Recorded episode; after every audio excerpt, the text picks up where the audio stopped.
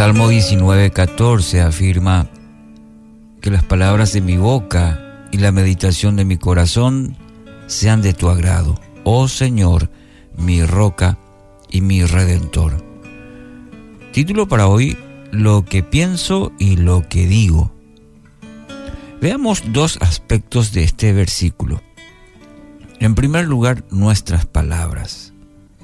Las palabras tienen mucho poder, siempre escuchamos decir, hasta los niños muchas veces afirman, la palabra tiene poder.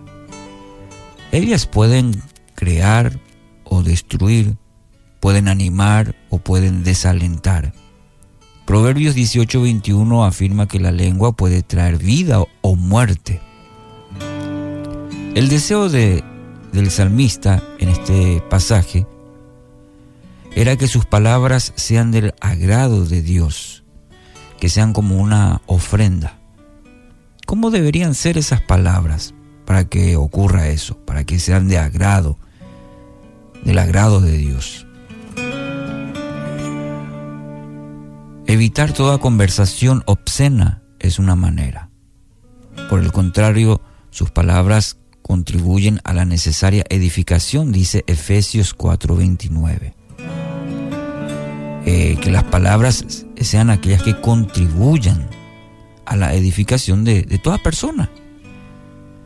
También en 1 Pedro capítulo 3 versículo 9 eh, nos dice que no devolvamos mal por mal ni insulto por insulto, más bien bendecir.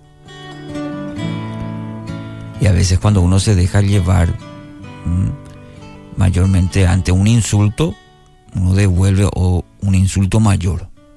Pero la palabra dice en 1 Pedro 3.9 que antes de ello tenemos que bendecir. Es una boca que rebosa de alabanzas, el Salmo 71.8. También eh, las palabras deben rebosar de, de alabanzas y no lo contrario, de queja, de lamento. También la conversación es siempre amena y de buen gusto. Colosenses 4, 5 al 6, el apóstol Pablo da una interesante lección, consejos eh, a la iglesia de cómo debe ser la conversación. Eh, primeramente amena eh, en cuanto a contenido y también debe ser de, de buen gusto para los oyentes, ¿verdad? ¿Cómo son nuestras conversaciones? También debe ser provechosa. Proverbios 10:32 nos, nos exhorta a hablar palabras provechosas.